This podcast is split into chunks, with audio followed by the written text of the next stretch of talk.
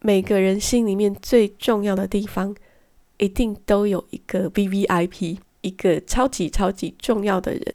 无论岁月怎么变迁，世事怎么变化，我们的生命都可以因为这个人获得一个很稳定的支撑。欢迎各位把这一集的节目分享给你心里面最重要的地方住的那一个，对你来讲最重要的那一个人。Hello，我是平安，欢迎收听莉莉安的心灵食堂。欢迎收听莉莉安的心灵食堂第九十六集的节目。不好意思，因为我感冒，所以这一集的声音会非常的有磁性啊。在我这个中年人的时代，结婚以后才能够有性行为，这个是我们的金科玉律哦，是一个不成文的，就是对一个好男人或好女人。的一个定义哦，那在感情的身体进展上，我们也有一垒到满垒的一个说法哦。一垒就是牵手，二垒是接吻，三垒是爱抚，满垒就是做爱。可是我最近这几个月刚好听到不同的心理咨商专家的频道，这些不同的心理咨商专家的频道里面。不约而同都有提到年轻一代的感情观，刚好跟我们中年人的这一代倒过来哦。听说现在的年轻人一垒是做爱，先试试看身体的互动，如果可以很契合，那再来谈感情。反而满垒才是牵手哦。其实我觉得这样的说法也蛮有道理的。可是我还是算是比较老派的人。我在高中的时候听了某一场学校办的演讲，那么多年过去，我已经忘记那个主讲者是谁哦。可是我一直记得那一场演讲里面，主讲者讲了一句话，他说：“你牵了手就要认真牵一辈子哦。”但现在要牵了手就认真牵一辈子，几乎已经是 mission impossible 哦，还是有啦，可是非常非常少数哦。可是牵了手就要一直认真的牵到没办法再牵为止哦，这个一直都是我的感情观。那在我的情感关系里面，曾经交往过的对象就是少数的几位而已哦。而且我对感情还有身体的关系这个部分，我非常非常的龟毛，我一定是要非常非常的喜欢这一个人。我才会跟他有身体的接触。这个身体的接触是包括牵手，这个大家看起来可能没什么的事情啊。我在这方面算是一个有很严重洁癖的人哦，所以当我把我的手交出去的那一刻，我一定是已经把我整颗心都交给他。这样的感情观，我不晓得。对于现代二三十岁的年轻人来讲，不知道他们是会觉得是纯哦，单纯的纯，还是蠢哦，愚蠢的蠢哦？不知道他们怎么想哦。不过在感情里面，我觉得最亲密的身体交流，反而不是做爱，而是牵手。我觉得两个人手牵手，心交心，身体跟心灵都连接在一起。这个是两个人之间最亲密的身心交流。我不晓得说我的这个想法哦，跟年轻人的那一代，他们认为牵手是跑回本垒的这个看法，能不能够相应哦？是不是一样的道理哦？我自己的感情观很老派哦，所以比较老派的纯情电影也很吸引我。今天要跟大家分享的是两千年的一部电影，这部电影的名称叫《我的父亲母亲》，它就是一部很老派的纯情电影。这部电影的导演是张艺谋，女主角是章子怡哦。章子怡在演这一部电影的时候，她还是中央戏剧学院的学生。你在这部电影里面可以看到她很。稚嫩、很可爱的那一面，他在电影里面表现出来的那种单纯，我觉得那个不只是戏剧的需要，真的会觉得说他本人整个人从内散发出来的就是那样的气质。这部电影的中文片名叫《我的父亲母亲》，这样的片名很容易让人以为这个主题跟亲情有关。其实它彻头彻尾就是一部纯爱电影。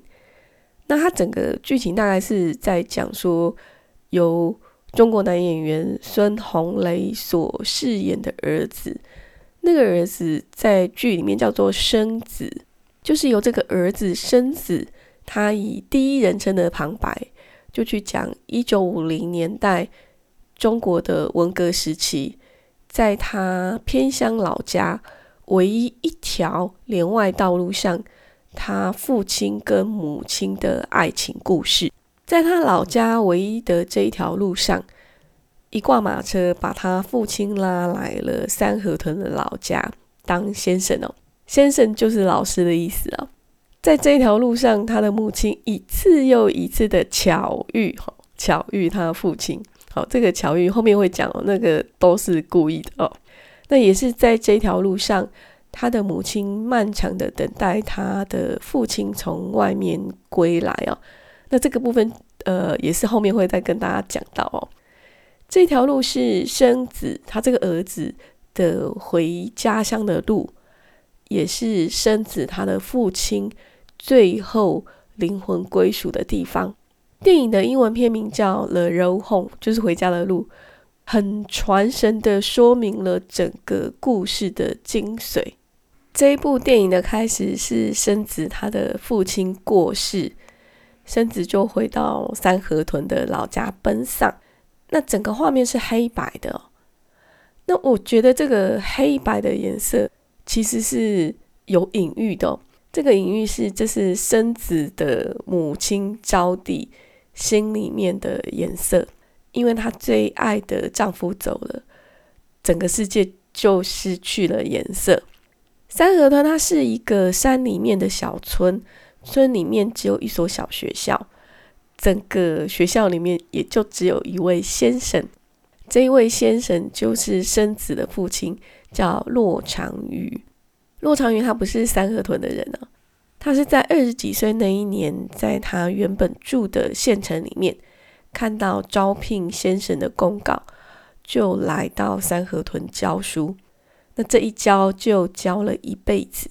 电影开始，他们就是在讨论这个生子父亲的后事。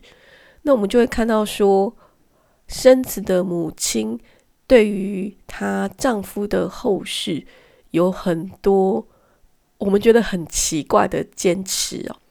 比方说，生子的父亲他是在县城里面的医院过世，他母亲就坚持不要用车载。一定要用走路的方式，用人力把他的父亲抬回三河屯。可是三河屯它是一个偏乡，一般偏乡的问题，三河屯也都有。三河屯的年轻人大部分都已经离开到城市谋生，那整个村子里面就只剩下老人跟小孩，要怎么找到足够的人力去抬棺？这个就让生子还有村长觉得非常非常的为难哦。又比方说，生子父亲棺木上的挡棺布，其实用买的就可以很轻松又简单的解决掉。可是他母亲就一定要生子把织布机搬出来，他要自己亲手织。那这部织布机一经很多年没有用，都已经坏掉了。他母亲就是很坚持。一定要叫生子去找人把它修好。无论如何，他这一块布一定要自己亲手织。那我们看着生子跟他的母亲在讨论父亲的后事，我们跟生子是同一个视角哦，所以跟他一样无法理解他的母亲为什么要这么的大费周章，这么的折腾呢？生子他就是满肚子的疑惑，不是很了解他母亲的想法。然后他看着他父亲跟母亲结婚前的合照，开始讲他父亲跟母亲的恋爱故事。在这之前，这部电影都还是黑白片哦。可是从他开始讲他父亲跟母亲的爱情故事开始，这一部我们原本以为是黑白片的电影。开始变成彩色的。那这个也是一个隐喻哦。这个彩色呢，就象征了他母亲十八岁的时候美好的青春跟恋爱。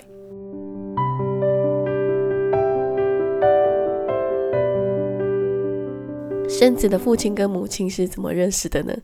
就是因为他父亲在县城里面看到招聘先生的公告，就来到三河屯。然后呢，这个事情对三河屯来讲是一件大事。他来的那一天，他的母亲招娣就跟着大家，很好奇的就挤在他们这个三河屯的那条路上，去看新来的先生骆长瑜，就好像看大明星一样啊。看热闹的村人很多，可是骆长瑜从那条路过来的时候，第一眼就看到了穿着红色棉袄的招娣。那对招娣来讲呢，自从骆长瑜出现在视线里的那一刻起，招娣的眼里面，那个他们那个乡村有很大的原野，然后很多的牛羊，这个广大的原野不见了，成群的牛羊也不见了。还有他身边很多很多的村人也都不见了，整个世界好像只剩落长于一个人。张爱玲有句话哦，她说：“缘起，我在人群中看见你。”导演他这个时候也用镜头语言，用两个个别视角的人物特写，去讲了这个即将成为恋人的这两个人。散发着粉红闪光的相识的那个时刻哦，这个桥段让我想到我跟我生命里面第一个非常认真交往的对象的一个生命的片段哦。但是很多很多年前，我去参加一个活动，那他也是有参加那个活动，然后那一天我在赶去参加那个活动的时候。就是一个阴雨天，整个画面就是很黑，然后雨一直下，整个就是让你会觉得很厌世这样子哦。那后来我终于赶到了活动的现场，我进到那个活动现场的第一眼就看到他。当那时候外面很暗哦，其实室内好像也没有好到哪里去。可是就在我进去看到他的那一刻。而且进去的时候，我第一眼就看到他，而且只看到他。其实那个活动人还蛮多的。就在那一刻，我觉得整个空间都亮起来了。这个经验让我印象非常深刻哦。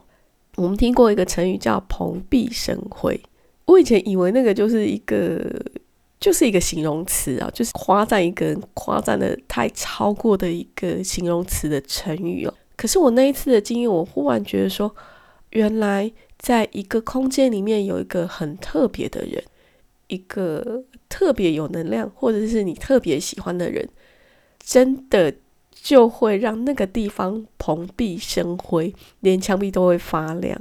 好，我们再回到这个电影的故事啊，骆长怡他刚到三河屯的时候，他要工作的那一间小学校还在盖。那在盖校舍的时候，每一户村民他们要提供饭菜给盖房子的村人吃哦。他们那个学校是村人他们一起盖的，然后中午的时候，他们中间会有一个，就是他们自己搭的一个长长的公饭桌。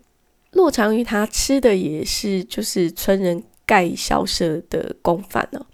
招娣就刻意去打听，知道说。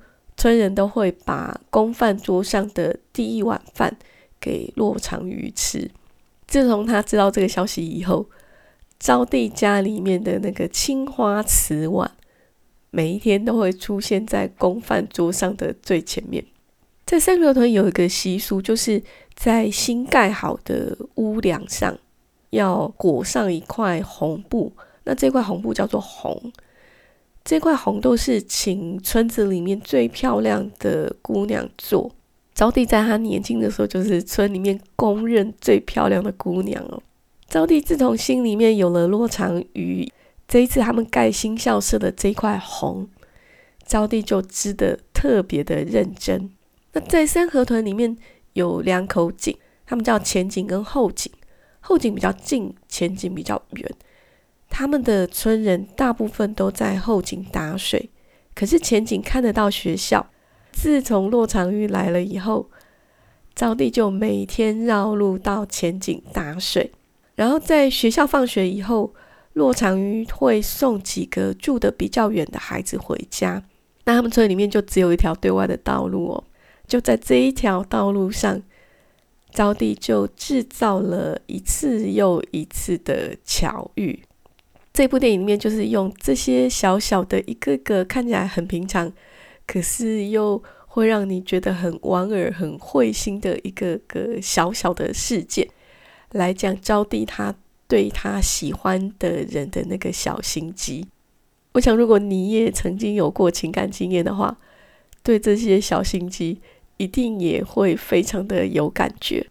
从这些小心机，我们就可以知道说招娣有多么的喜欢骆长鱼哦。那骆长鱼的心里面有招娣这个女生吗？导演利用派饭的这个桥段给了我们答案。派饭是说，骆长鱼他到了三河屯以后，各家要轮流请他吃饭，这个叫派饭。后来轮到招娣家的那一天。他到了招娣家的门口，就送给招娣一个粉红色的发夹，还赞美招娣说：“他就跟招娣讲说，你穿的那个红衣裳真好看，第一眼就看到了。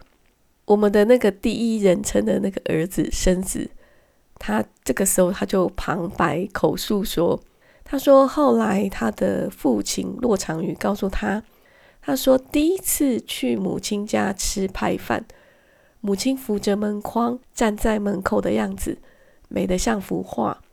很多年，他都忘不了这幅画。那在这个之后不久，文革批斗，骆长鱼被指为是右派。原本他跟招娣有约好要吃饭，他还来不及去他家赴约，骆长鱼就很匆促的被带走。那时候，招娣本来还满心期望的。戴着粉红色的发夹，这个是骆长鱼送给他的那个粉红色发夹。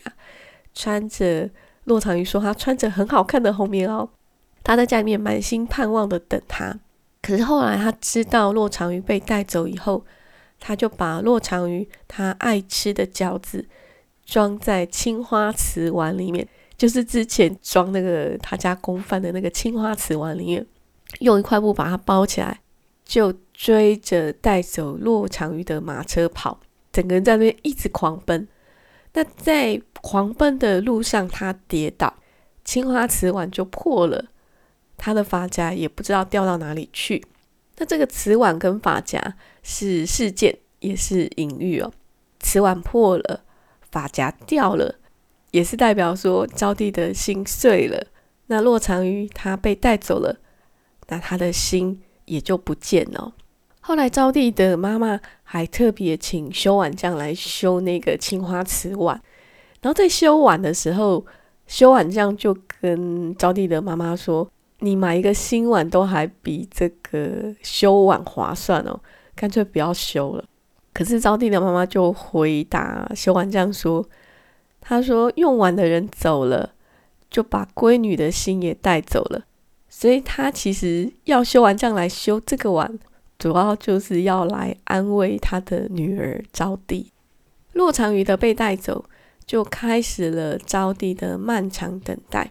那这个故事的时间是在秋冬，那我们就会看到说，在漫漫的风雪里面，招娣穿着那一身红棉袄，日复一日的等待着骆长鱼回到三河屯。招娣她这一身的红是骆长鱼爱的红棉袄，也是招娣对骆长鱼的那一颗心。那风雪呢？我觉得也隐喻了整个外在环境对这段感情的摧折。可是不管风雪再大，也挡不住招娣爱人的那一颗心。这部电影我重复看了很多次。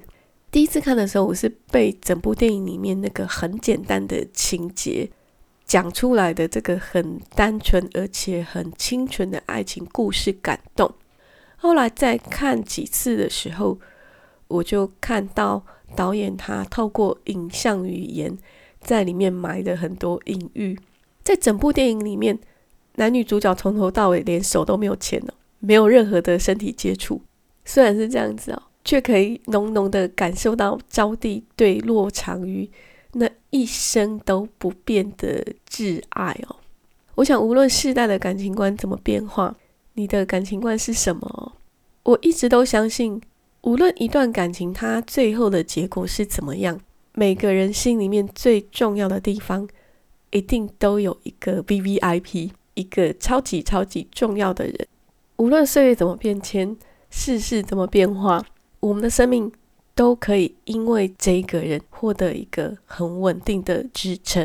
好，这部电影《我的父亲母亲》就分享到这里。欢迎各位把这一集的节目分享给你心里面最重要的地方住的那一个，对你来讲最重要的那一个人。我们今天的节目就到这里结束，非常非常感谢你的收听跟支持，我们下次再见哦。